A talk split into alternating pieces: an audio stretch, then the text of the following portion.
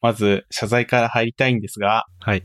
えっ、と、エピソード16の回で、あの、強いエンジニアという、ともしびっていうようなスライドを紹介して、みんなでワイワイ言い合ったと思うんですけど、で、その時にともしびって読んじゃってたんですけど、この、今見直すと、スライドを見直すと、明かりっていうルビが振ってあって、で、当時明かりっていうルビ振ってあったかはもう記憶が定かではないんですけど、ちょっと明かりということで、僕らを灯火と読んじゃってたっていうこと で、あの、訂正して謝罪したいと思います。すいませんでした。すいませんでした。ごめんなさいでした。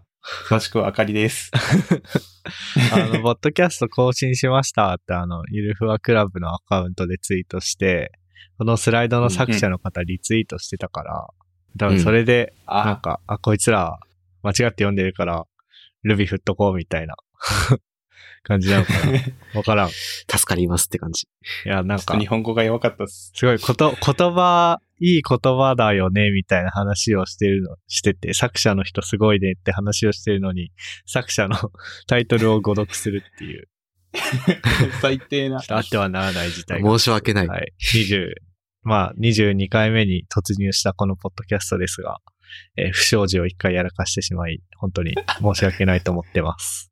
謝罪会見です。で、なんだろう。ワニワニ。あ、今日ワニあ ー今日、ワニ最終日だね。今日3月20日金曜日で、まあ100日目ということなんだけど、まあなんか、そうだね、あんまりネタバレっていうか、うん。なん、なんだろうね、まあ、うん。え、あれってさ、復活したってことその、アーティストが。えなんか活動休止してたよね。ああ、菊池さんがうイラストん、レーターの。イラストで、ああれ、うんその、待って、この話できるのかなあれワニ、ワニの漫画が100話目が公開された後に、その後、うん。 YouTube の動画が、あの、ツイートされたでしょああ、はいはいはいはい。全然見てなかった。されたね。で、まあなんか、今更伏せる意味もないか。で、生き物係のうん。新曲、テーなんか、100日後に死ぬワニのテーマ曲うん。です、みたいな感じで生き物係の曲がツイートされたけど、あの人たち、活動休止してたんじゃなかったっけあ、そうだったっけ全然覚えてなかった。生きるっていう新曲っていうことかなあ、違ったわ。活動、活動休止はね、2017年ぐらいにしてて、2018年ぐらいに復活してたわ。へなんだ、全然違う ね。え。あでえも、ーすごいね。うん。なんか、しツイッターで知らん4コマ流れてるわと思ったら、生き物係とコラボするぐらいでかくなってるって。ねえ。うん。すげえ。まあ、すごいね何か言うつもりは特にはないけど、こう、あーって思ったけどね。インターネットだなって感じだね。いやインターネットなのかなインターネットか。うん。なんか、い、大衆のインターネットだなと。なんかね、ちょっとね、なんだろうな。うん。うん。僕ワニのツイートしないようにしてたもん。なんか、俺は、俺は屈しないぞ、みたいな。最終的に負けるやつだな。最終的に負けた。うん。はい。で、そういうわけで、えっと、一つお知らせがあるんですけど、えっと、先日、CEOFM っていうポッドキャストに僕ゲストとして出演させていただきました。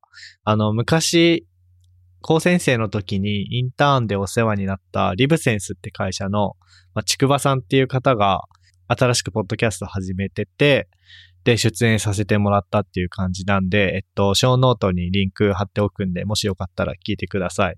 ただまあ、あの、 二人ともき聞いてくれましたか聞きました。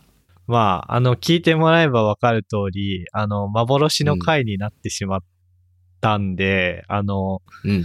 また日を改改めて出ると思いますが、で、その時また改めて、あの、告知してゆるふわノート書こうと思うんですけど、まあ一応、一応は出演しましたっていうことでお知らせです。はい。まあ、どういうことが起きたかっていうと、収録ミスっちゃって、幻の回になってしまったっていう感じなんだけど、まあ、撮り終わってから気づいたんだよね。うん。 ね、まなあ、のでまもうあ、ある、ある、あります。ま あ、まあね。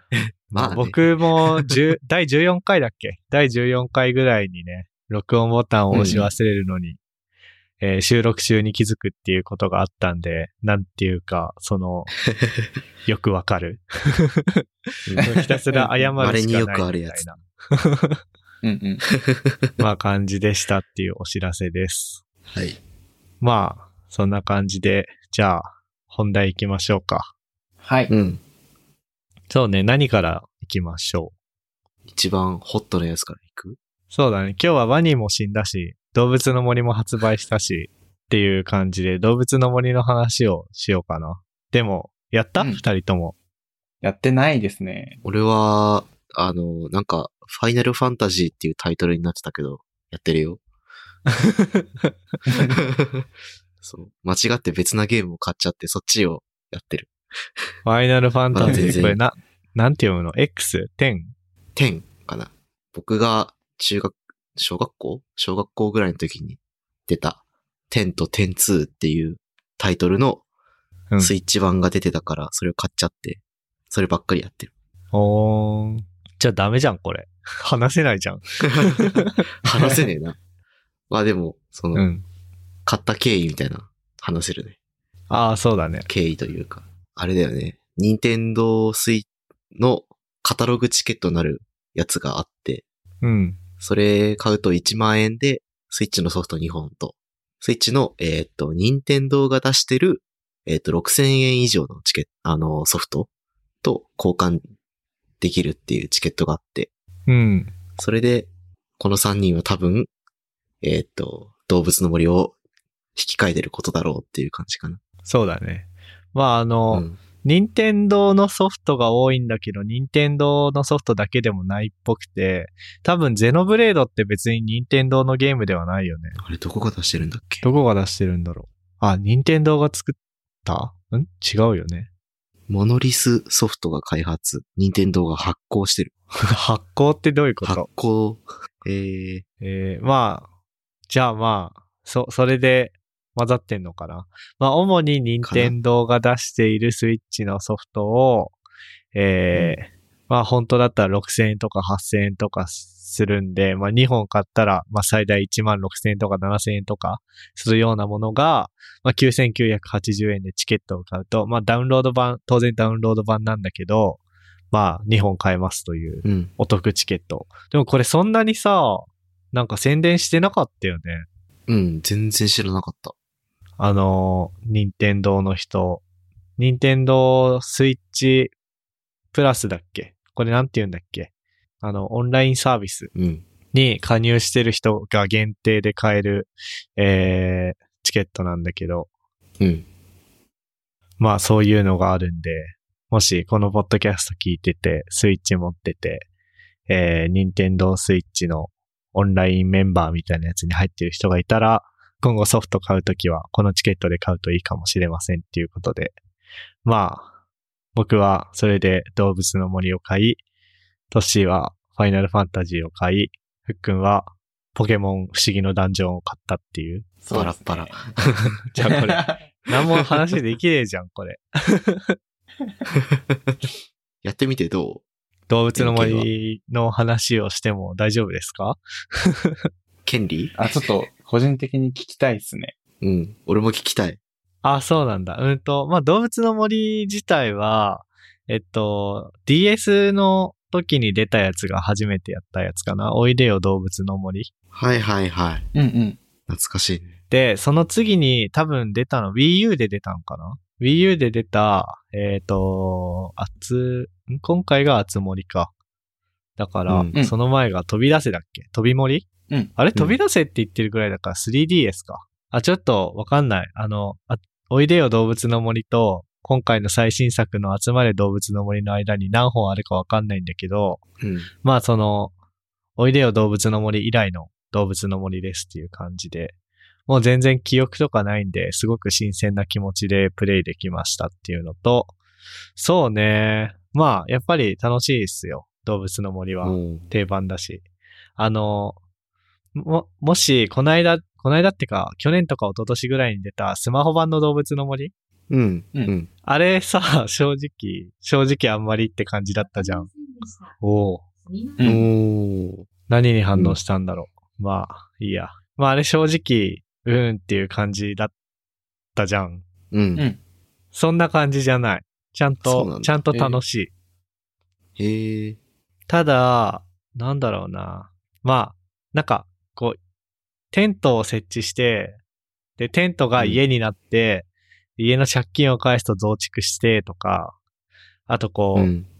まあお店を建てるとか、博物館を建てるとか、いろんなことをするんだけど、うんで。なんか、まあ虫とか魚とか取って、博物館に寄贈してコレクションしていくのが俺は結構好きだったんだよ、前作。前作っていうか、うんうんうんえっ、と、前やったやつで。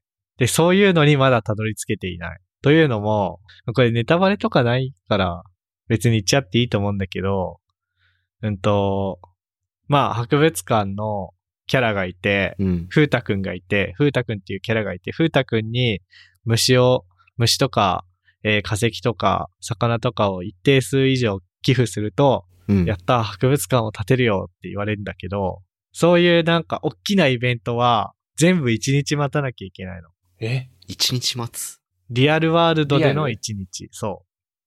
だからえー家増築するでも、てか家建てるでも増築するでも、博物館作るでも、お店作るでも、まずそれまでに何らかの作業が必要なのさ。木材を集めるとか、まあ借金返すとか、うん。えー博物館の展示品いっぱい寄付する、寄贈するとか。で、その条件を満たした次の日にいろんなことが起きてくるの。その、工事をする的な設定で。うん。逆に言えへーば、博物館できるまでもうなんかもう何もできないっていう。で、確かに動物の森自体って、そういうゲームなんだよ。うん。うん。少しずつ少しずつリアルワールドの時間と同期しながら、ちょこちょこ進めていく時間なんだよ。木の実一つと取る、取ったって、うん。木揺らして木の実取るじゃん。うん。したら次の日とかまで生えてこないんだよ、木の実は。多分。へえ。だから、うんまあ何が言いたいかっていうと、まあ、発売日三今日こ、今回3連休の1日目に発売したじゃないですか。うん。うん。金曜日の日、木曜日から金曜日に日付が変わった瞬間に発売して、でダウンロード版なんで0時になった瞬間すぐプレイできてっていう。ううんん。で、なんか結構夜更かししてや、やり込んだんだよ。うん。 そういうゲームじゃねえなっていう感じはした。なるほどな。うん。まあ、感想としてはそんな感じかな。まあだから、これはあれだね。今日、今日発売で今日いきなり感想を語り合うゲームではない気がする。じゃあもうちょっと先にやるか。うん。この話は。そうね。また数日、数日後っていうか数週間後とかにやるといいんじゃないかな。なんか、崖を、崖とかがあって、崖があるところの先行けないんだよね。で、そのために、はしごを作る必要があるんだけど、はしごの、へえっと、なんつうの、今回 DIY っていう要素があって、うん。いろんな道具とか作れるんだよね。うーん。で、その中の一つにはしごがあって、ただデフォルトでは覚えてないから、レシピを手に入れる必要があるんだけど、そのレシピをくれる条件が、まあ、何々ができた時で、その何々ができるには一日待たなきゃいけないみたいな、うーん。こう、必ず待ち時間が。まあで、ガチ勢はスイッチ自体の時刻を調節して進めてやってるっぽいんだけど、まあそこまでしてやりたくないっていうかさ、うん。なんうんうか、んうん。こう任天堂が想定した楽しみ方の上で、レールに乗って楽しみたいから、もう今日やることないなるほどね。っていう状態にななるった。ほどな。へえ。だから、すげえ、なん別にか。 3連休にぶつけて発売しなくてもよかったと思うよ、これ。 その進め方はなんか現代人が忘れてしまった何かな気がする。ねちょっとずつね。うん。うん。うん。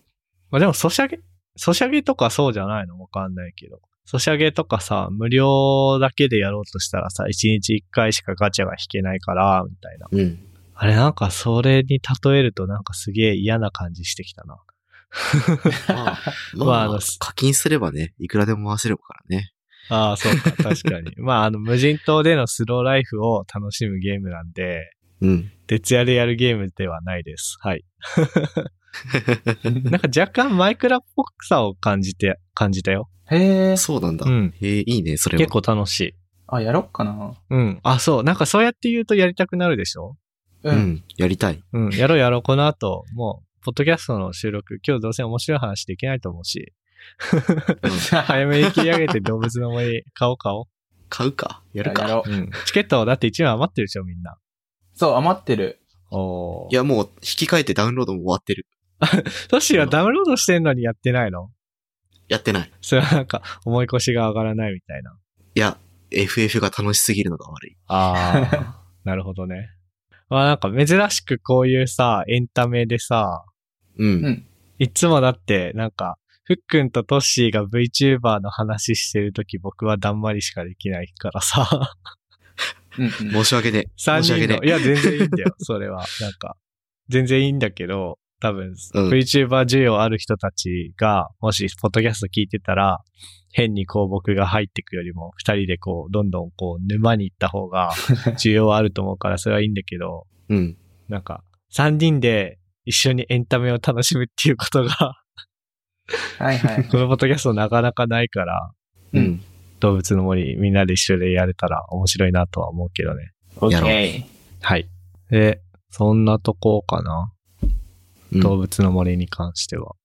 ああ、そうだね。あとね、あの、あらかじめダウンロードっていう、まあ結構前からあるスイッチの機能っていうか、任天堂 e ショップの売り方というか、があって、まあ、うん名前の通りあの、なんだ、ダウンロード版のソフトで、発売自体は3月20日の0時00分なんだけど、どんぐらい前から、3日とか1週間ぐらい前から、あらかじめソフトウェアだけダウンロードしておけるんだよね。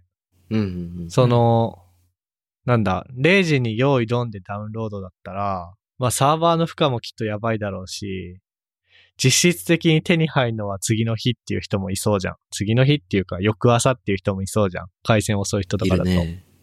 多分そういうのを防ぐ仕組みだと思うんだけど、で、なんだっけな、スプラトゥーンかなスイッチでスプラトゥーンかなんかが出た時は、うん。なんか実は30分ぐらいフライングしてプレイできたはずなんだよね。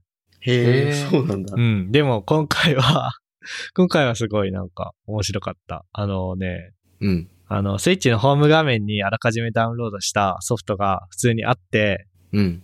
で、あらかじめダウンロードしたソフトは、えっと、選択して決定ボタンを押すと、なんか、このソフトが遊べるようになったかどうかをインターネット経由でチェックしますって出てきて、チェックするって押したら、まあ、通信してチェックするんだよね。うん。で、なんか、試しに11時半とかにやってもダメで、で、11時55分とかにやってもダメで、うん。あ、今回はもうちゃんと厳密にやってんだなって思って。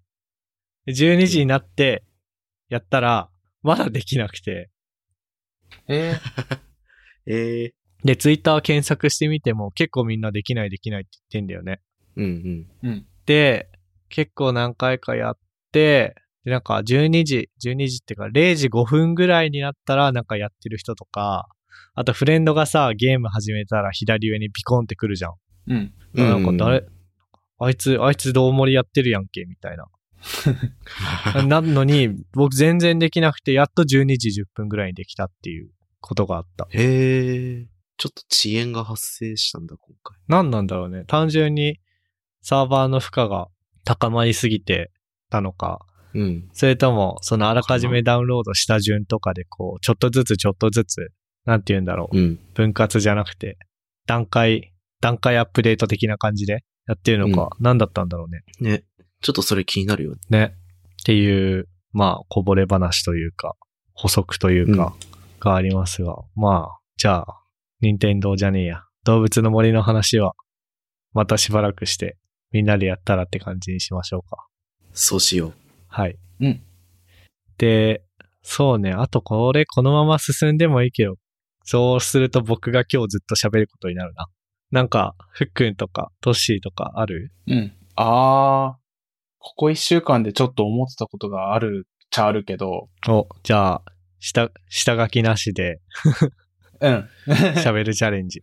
えっと、まあ、ここ一週間も思うし、これまで振り返ってみても人生そうだったなって思うんだけど、あうの、ん隙間時間がうまく使えなくて、ああ。っていうとほうほ、う例えば、あの、土曜日とかに午後に出かける用事があったら、午前中は、その用事のことで頭いっぱいになって、うん。うん。うんなんか、それがあるから、うまい活動ができないなっていうのがあって、なんか、うまくつか過ごせないかなって、ここ一週間でも思ってて、うん。うん。なんかコツが知りたい。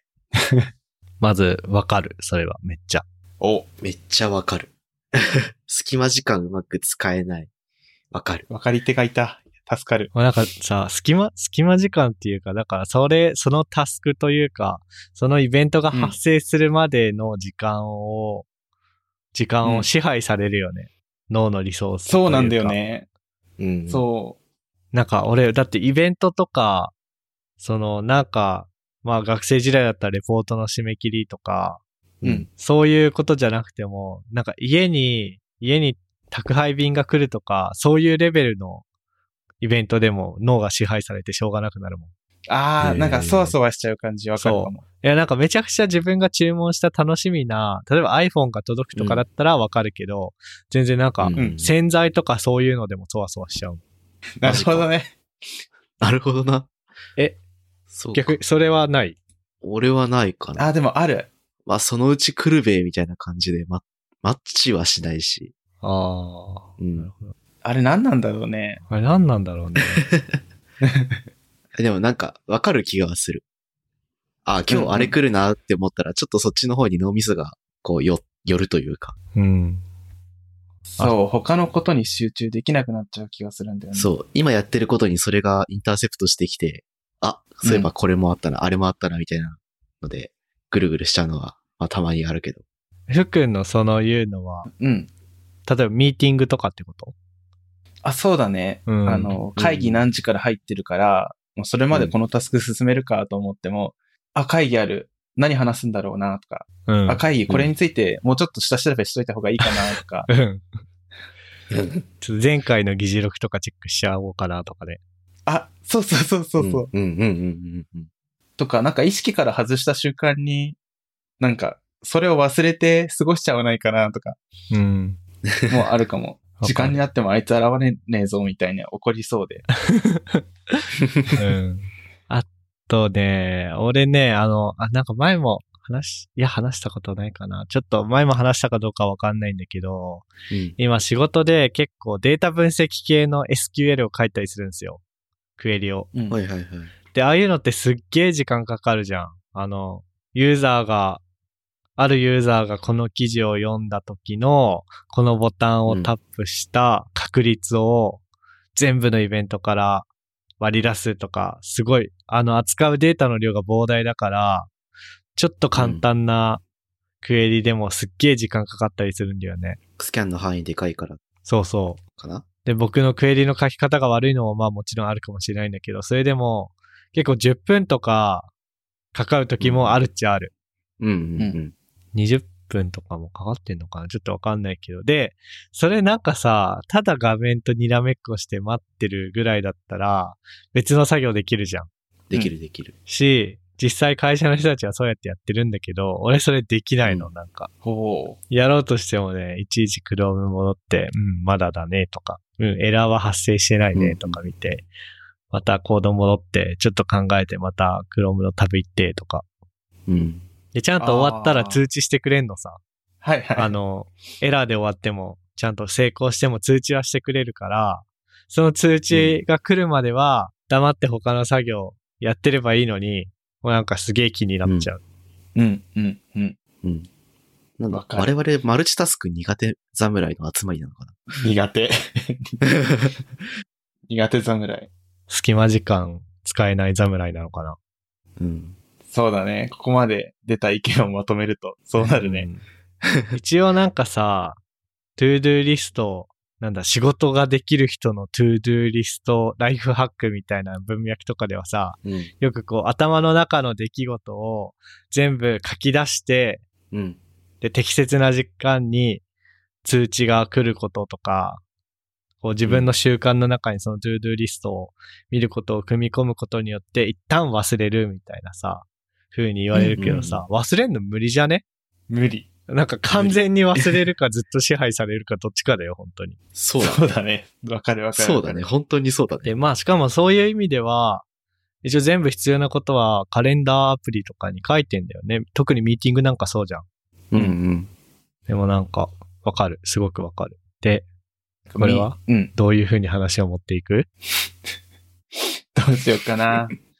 確かにミーティングレベルだったら、その、なんだろうな、トゥードゥとか、あとは付箋とか、何時から会議みたいなのに書いて、うん。で、うん忘れる、みたいな、確か GTD だっけな、なんか、うん、多分。そうう。いうテクニックが、そうだよね。そう、あった気がする。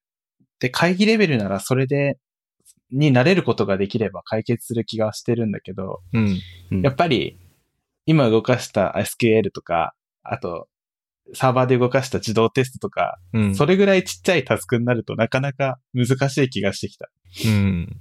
うん。まあ CI の待ち時間とかは僕ブログ書いてるけどね。へえ。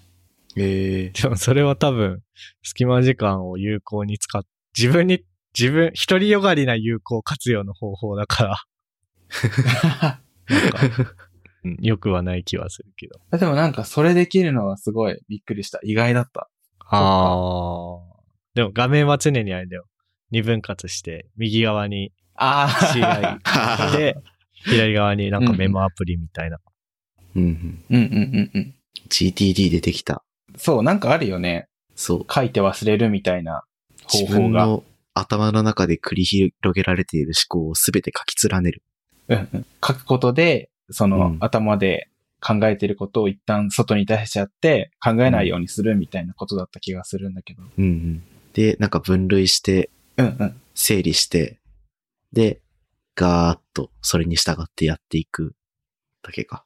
うん。えーまあなんか、でもこれをは、うん。うん。これを話したことにより僕の収穫は、なんか分かり手がいたっていう安心感を得れた。わかる、わかる。まあ、今回わかるわ、かる急急に僕が振っちゃったからね。うんいつもの、いつものふっくんだったら、小ノートにめっちゃ書いてくれて、なんかまず問題提起をして、僕やトシの共感を 得て、で なんか良さげなウェブ記事を紹介しつつ、うまく持ってってくれるっていう。あれこのポッドキャストってふっくんがホストだったっけって思ってしまうかのような議論を展開するんだけ ど。